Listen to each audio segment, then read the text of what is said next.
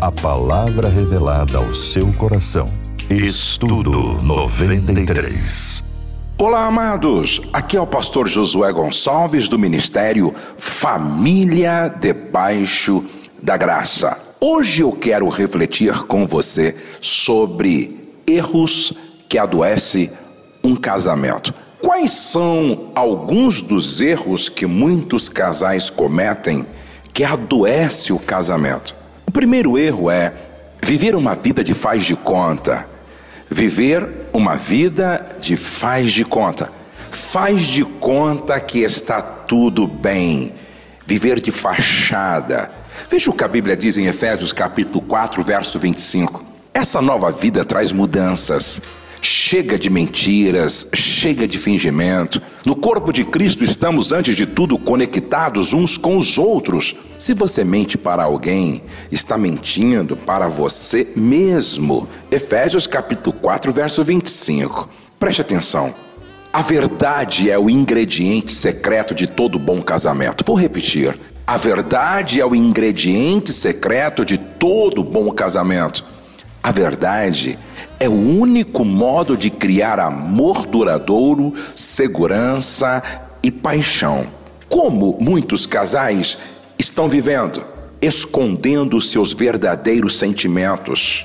É aquela pessoa que todo dia coloca uma máscara de cara feliz, porém só Deus sabe o que está por detrás desta máscara.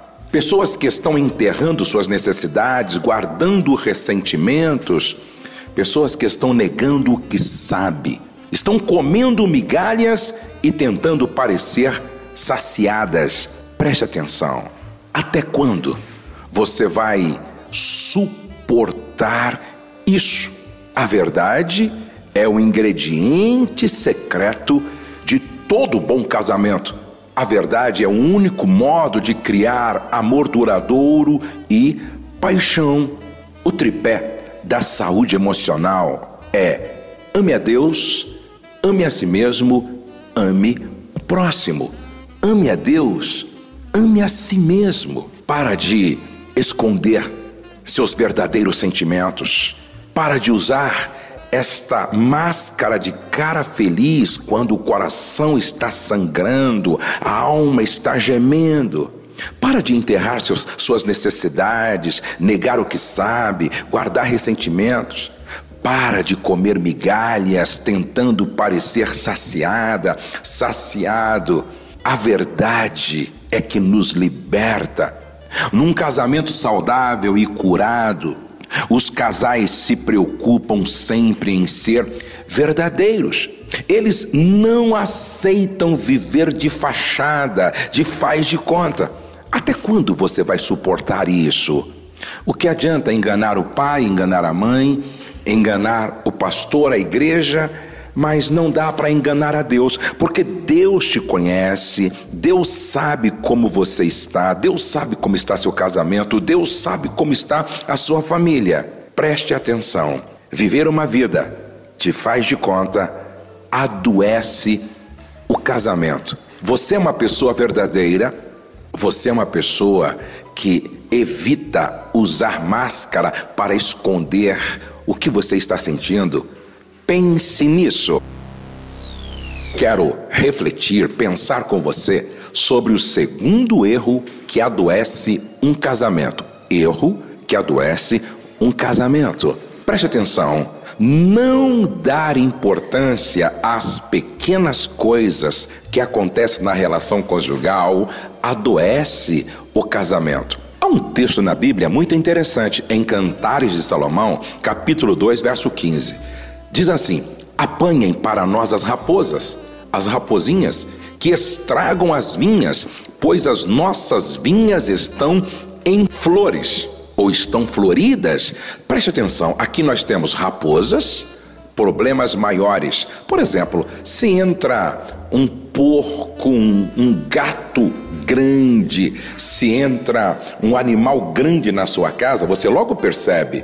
Mas quando entra um animal pequeno, é mais difícil de perceber, não é verdade? Raposinhas têm a ver com aqueles probleminhas imperceptíveis. Há um texto que, na verdade, é uma poesia de Gonzaga Júnior, muito interessante, que diz assim: olha, grito de alerta. E assim a nossa vida é um rio secando, as pedras cortando, e eu vou perguntando: até quando? São tantas coisinhas miúdas, roendo, comendo, arrasando aos poucos o nosso ideal. São frases perdidas no mundo de gritos e gestos, num jogo de culpa que faz tanto mal. Não quero a razão, pois eu sei o quanto estou errado, o quanto já fiz destruir. Só sinto no ar o momento em que o copo está cheio e já não dá mais para engolir. Coisas pequenas na relação pode adoecer o casamento. Preste atenção que um minúsculo prego esvazia o pneu, provoca um atraso, se perde o voo e um negócio que poderia lucrar um milhão de reais de repente. Preste atenção: um minúsculo prego esvazia o pneu, pode provocar um atraso tão grande, fazendo com que a pessoa perca um voo internacional para uma reunião aonde fecharia um negócio para ter muito lucro. Olha o prejuízo. O minúsculo prego causando tão grande prejuízo. Um cisco no olho compromete a visão, que pode provocar um acidente, levando à morte alguém ou uma família. Um grão de areia no sapato pode provocar muita dor, tornando a caminhada quase insuportável. Preste atenção nisso. Um prego tão pequeno pode provocar tão grande prejuízo. Um cisco no olho tão minúsculo pode provocar um acidente causando também prejuízos. Um grão de areia no sapato pode provocar muita dor. Que tal você perguntar para sua esposa o que é que você fala ou o que você faz que incomoda, perturba, irrita? Ou então você pode perguntar para o seu marido: o que é que eu faço que te incomoda, que te irrita, que te perturba? Talvez seja o prego que está esvaziando o pneu do transporte existencial. Pode ser o cisco no olho que está comprometendo a visão. Ou pode ser a areia no sapato que está provocando desconforto na caminhada conjugal. Preste atenção: não dar importância às pequenas coisas pode provocar o adoecimento do casamento. Agora, se pequenos gestos negativos provocam grandes prejuízos, pequenos gestos positivos podem provocar grandes mudanças positivas. Um sorriso, um abraço, um beijo, um bom dia alegre, um bilhete de amor. Pense nisso. O desejo de mudar é uma grande prova de amor. Erros que adoece um casamento. O terceiro erro que pode adoecer um casamento é deixar de prestar contas. Olha, o casamento é uma sociedade e em uma sociedade a transparência, a honestidade, a lealdade é chave para o sucesso. Olha o que a Bíblia diz em Provérbios capítulo 10, verso 9. Quem anda com integridade anda com segurança, mas quem segue veredas tortuosas será descoberto. Quem anda com integridade anda com segurança. Quando há honestidade, ética, lealdade, verdade, a pessoa não tem nenhum problema em ser transparente. A verdade não tem medo da luz e ela é filha do tempo. Deixa eu fazer uma pergunta para você que está me ouvindo atentamente. No seu casamento há transparência, no seu relacionamento conjugal a prestação de contas. Como definir prestação de contas? A prestação de contas é essa capacidade de responder às perguntas difíceis sem irritação, preste atenção, sem estresse. Você responde às perguntas difíceis do seu cônjuge sem irritação, sem estresse, sem ficar assim incomodado? Afinal de contas, gente, quem não deve, não teme, e o íntegro, ele faz questão de ser transparente. Por quê? Porque a prestação de contas é um muro de proteção em torno do casamento. Como eu gostaria de estar dizendo isso para todos os casais do Brasil. A prestação de contas é um muro de proteção em torno do casamento. A prestação de contas protege a nossa integridade. A prestação de contas é filha da confiança. Sem prestação de contas, o casamento adoece e morre.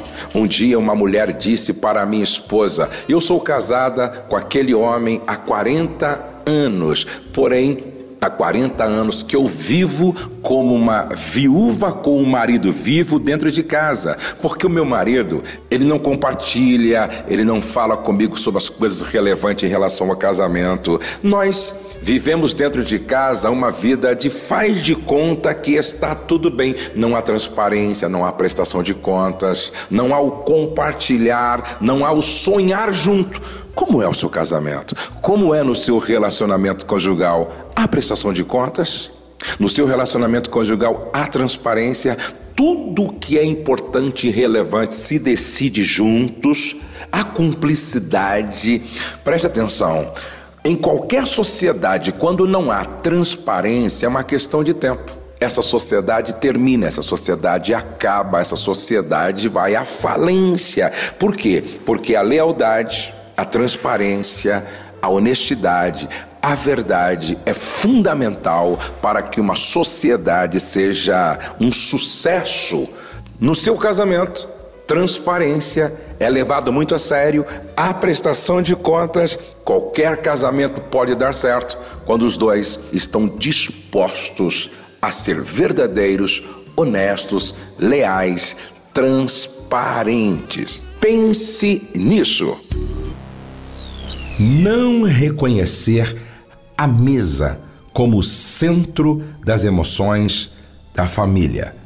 Qual é a importância da mesa das refeições na sua casa? Quantas vezes a sua família senta à mesa por semana para celebrar a vida em família? Qual é o valor da mesa na sua casa. Há um texto no Evangelho segundo Lucas, capítulo 24, verso 29 e 30 que diz: "Mas eles, é, os dois discípulos, mas eles insistiram muito com ele: Fique conosco, pois a noite já vem, o dia já está quase findando." Então ele entrou para ficar com eles. Quando estava à mesa com eles, tomou pão, deu graças, partiu e o deu a eles. Os dois discípulos a caminho de Emaús. Jesus apareceu entre eles. Eles não discerniram que era Jesus. Jesus seguiu com eles e, ao chegar em casa, eles o convidaram para que Jesus entrasse. Jesus entrou na casa deles. E é interessante que quando eles estavam sentados à mesa, a Bíblia diz que Jesus tomou o pão, deu graças, partiu e o deu a eles. Neste momento, eles tiveram a revelação, discerniram que quem estava à mesa com eles era Jesus. O lar se faz em torno da mesa. Como eu gostaria de dizer isso para todas as famílias do Brasil. O lar se faz em torno da mesa. A mesa é lugar de revelação, gente, de partilha e encontro com Deus e com os outros. Por isso o mundo moderno tem tanto medo da mesa. Jesus transformou a mesa na casa de Cleófas num altar. Vou repetir: na casa de Cleófas, Jesus transformou a mesa num altar onde se revelou no pão partilhado. Escute isso: casais que sentam à mesa para as refeições são mais felizes. Filhos que sentam à mesa com os pais são mais saudáveis. Famílias fortes têm como tradição fazer as refeições com todos à mesa. A minha pergunta para você hoje é: vocês sentam à mesa com frequência lá em casa? Vocês sentam à mesa com frequência lá em casa? Mesa é lugar de comunhão, de perdão, de confraternização, de culto, de gratidão, de celebração. A mesa precisa ser o centro das emoções de uma família. Afinal de contas, o lar é construído em torno da mesa. Bem-aventurados são os filhos cujos pais conservam, preservam esta tradição dentro da cultura da sua família. Afinal de contas, o lar começa a partir da mesa. A mesa tem que ser o centro das emoções de uma família. Quando os dois, marido e mulher, deixam o diálogo morrer. Se você está escrevendo, se você está gravando, se você está marcando, marque isso. O divórcio é precedido pela morte do diálogo. Vou repetir: todo divórcio é precedido pela morte do diálogo. Olha o que diz a Bíblia em Tiago, capítulo 1, verso 19. Amigos, nunca se esqueçam. Aprendam a ouvir primeiro e a falar depois. E não deixem que a ira tome o controle. Quem se deixa dominar pela ira não faz a vontade de Deus. Aprendam a ouvir primeiro e falar depois, gente, a comunicação é o sistema circulatório de qualquer casamento, conferindo-lhe vida. A comunicação deve continuar sendo a prioridade número um do casamento. Se duas pessoas não conversam com frequência ou profundidade suficientes, jamais viverão uma verdadeira unidade e unicidade de coração. Agora, preste atenção aqui, ó, preste atenção. O compromisso de não se fechar emocionalmente e de manter a comunicação mútua de coração aberto é ainda mais importante no casamento do que a dimensão do sexo. Como vai a comunicação na sua casa? Como vai o diálogo na sua casa? Aí, na sua casa ou no seu casamento, o diálogo está vivo, os canais de comunicação estão abertos, vocês dois têm é, equilíbrio emocional para falar o certo na hora certa, da forma certa, no lugar certo. Vocês praticam a arte do ouvir se colocando no lugar do outro? Vocês praticam a arte do ouvir se colocando no lugar do outro? A compreensão na sua comunicação. Eu costumo dizer que nós filtramos tudo aquilo que ouvimos a partir do nosso estado emocional. Preste atenção que nem sempre a chave está no que se fala, mas como se fala. Tem pessoas falando certo da forma errada, tem pessoas falando certo no lugar errado, tem pessoas falando certo, mas no momento inadequado. Como vai a sua comunicação?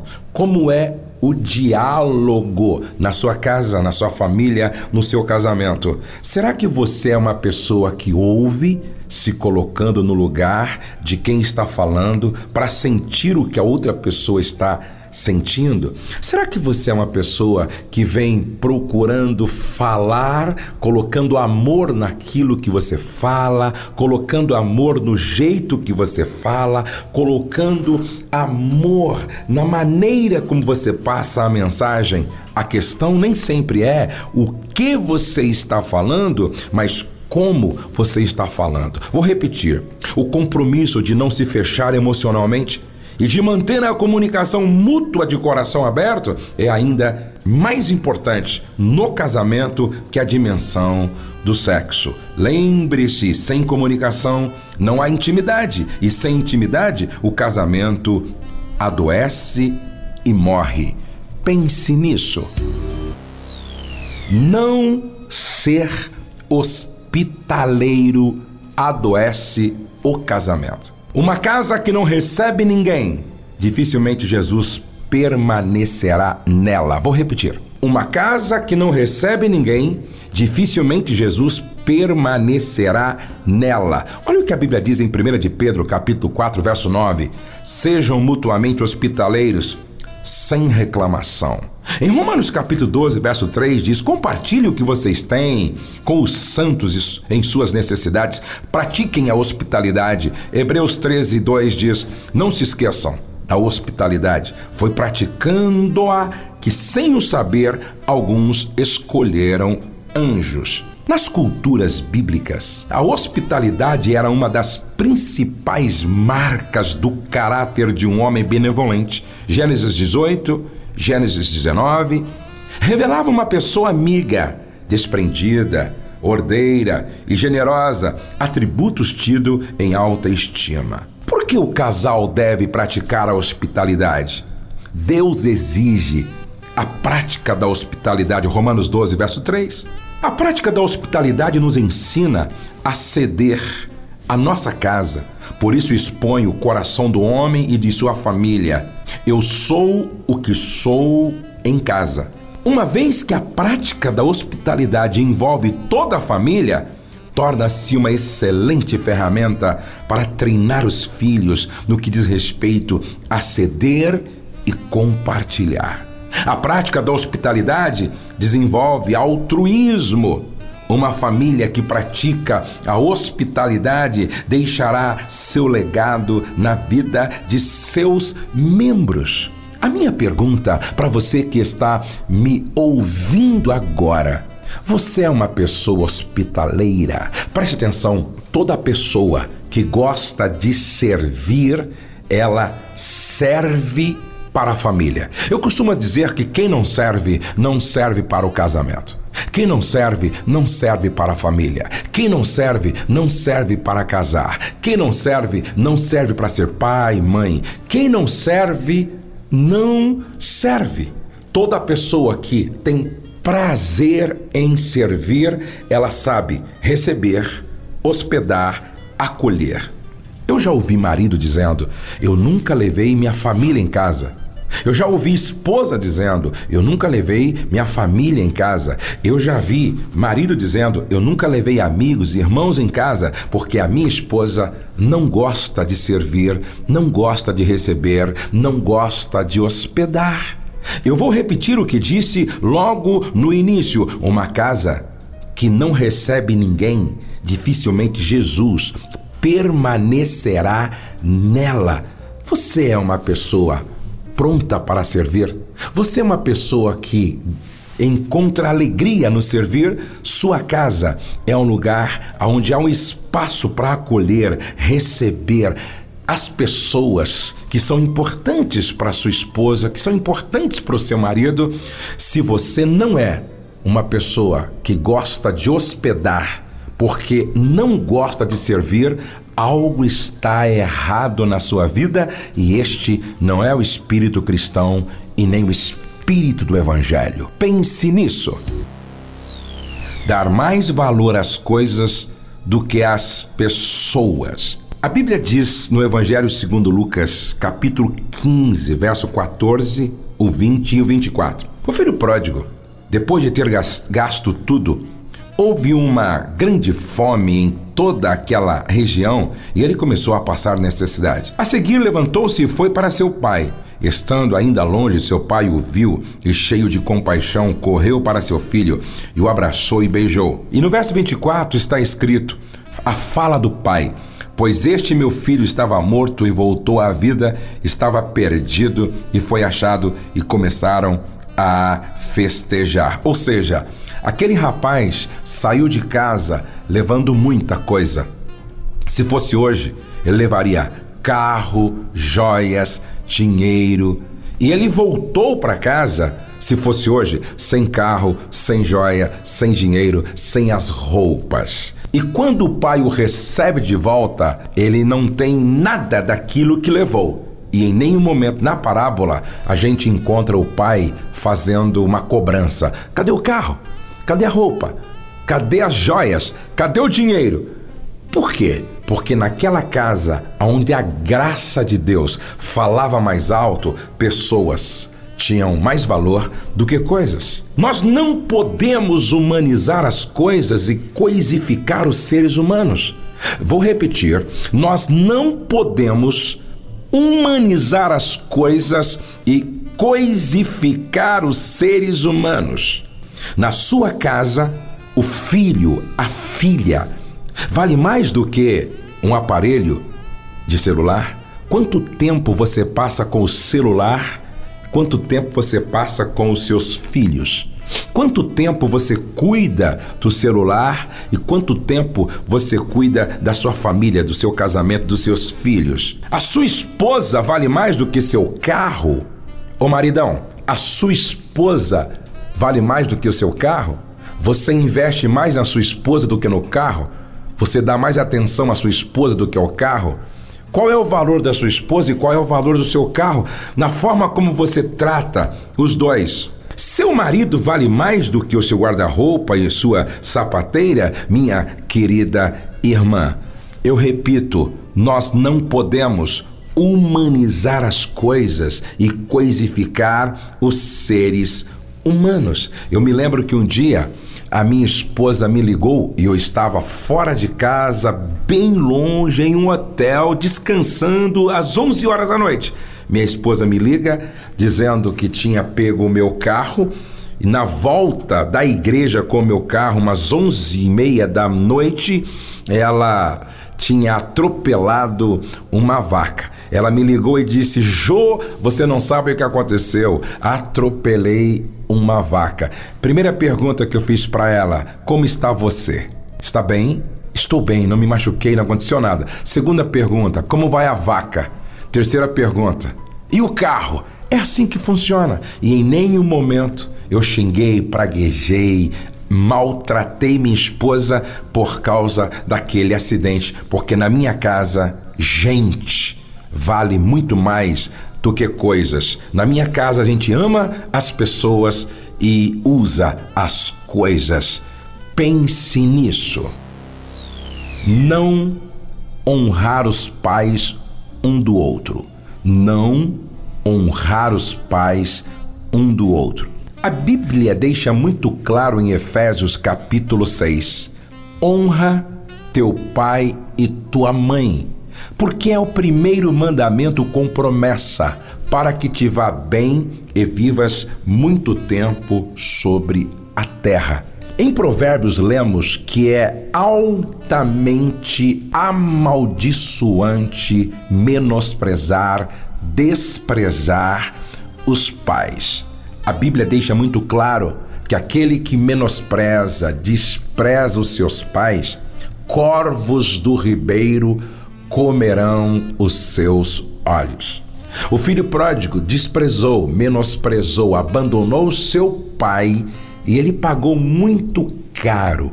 Depois que ele sai de casa de forma rebelde, menosprezando o pai, ele não ele não progride, ele não cresce, ele não avança ele, ele decresce, ele regride, ele desce e ele começa a perder, perder, perder, perder, até valer menos do que um porco, porque a Bíblia diz que para os porcos havia comida, mas para ele ninguém dava nada quando ele estava longe dos pais. A minha pergunta para você que está me ouvindo é: você honra teu pai? Você honra tua mãe? Honrar é reconhecer o valor. Muitos filhos, depois que se casam, abandonam os seus pais. A Bíblia nunca disse para você abandonar os pais porque se casou. A Bíblia diz: por isso, deixa o homem, seu pai e a sua mãe, e se une à sua mulher. E há uma grande diferença entre deixar e abandonar. Abandonar significa ir embora para nunca mais voltar. Deixar significa ir, mas voltar de vez em quando para assistir, para abraçar, para reconhecer, para valorizar. Você honra seu pai. Você honra sua mãe. A maneira como nós tratamos os nossos pais é a forma como Deus vai nos tratar. Eu gosto do pensamento que diz: Se você não está gostando muito do que está colhendo, olhe para trás e veja o que você semeou. Semeou. semeou. Nós semeamos aquilo que nós plantamos. Então, plante na sua relação com os pais a semente da honra. E quem planta a semente da honra colhe longevidade e colhe prosperidade. Você quer viver muito? E você quer viver muito debaixo da bênção da prosperidade segundo Deus? Então honra teu pai, honra tua mãe, honra tua sogra, honra o teu sogro. E eu repito uma frase que eu sempre digo: quem não sabe tratar a sogra com honra, cospe no útero que gerou o amor da sua vida. Não cometa o erro de desonrar os pais, porque isso vai adoecer o seu casamento. Pense nisso. Jesus contou uma parábola e ele fala do rico e do pobre Lázaro. E é interessante que o rico ele fez três coisas tarde demais. A Bíblia diz que o rico morava muito bem e na sua porta ficava o mendigo Lázaro. Ele passava por Lázaro, o pobre, de forma indiferente. Muito rico, nunca se importou com Lázaro.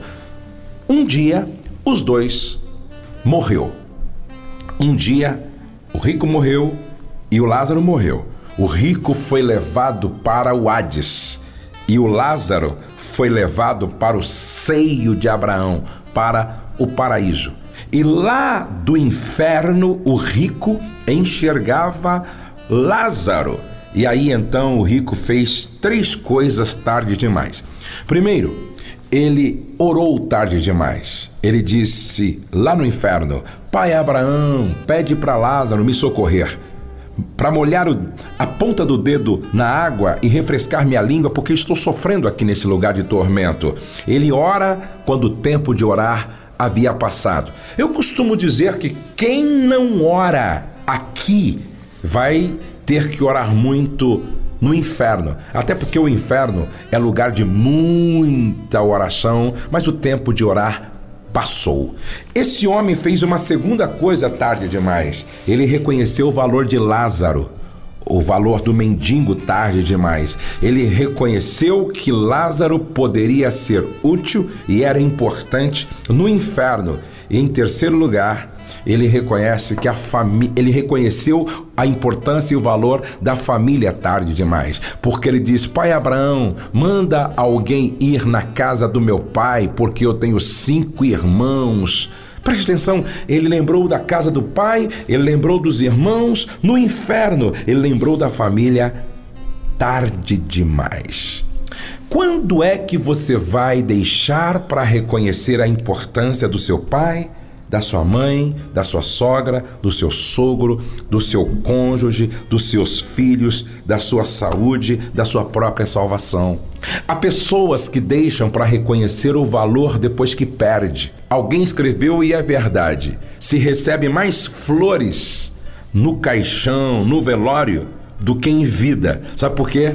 Porque o remorso é sempre mais forte do que a gratidão. Preste atenção: se recebe mais flores quando se morre do que em vida, porque o remorso é sempre mais forte do que a gratidão. Aquele homem rico, ele deixou para reconhecer o valor da oração, o valor do próximo, o valor da família depois que chegou no inferno. Mas o tempo passou, a oração já não era mais ouvida. Reconhecer o valor do outro não faria sentido. E nem da família. Reconhecer o valor não, não, não faria sentido. O tempo de abraçar é hoje. O tempo de amar é hoje. O tempo de dizer que ama é hoje. O tempo de valorizar, de honrar é hoje. O tempo de orar é hoje. O tempo de reconhecer o quanto a família é importante, o quanto o casamento é importante, o quanto a esposa é importante, o quanto o filho é importante, o quanto a sua saúde é importante, o quanto a sua salvação é importante esse tempo se chama hoje. Não deixe para amanhã o que você tem que fazer hoje. Pense nisso. Estudo 93.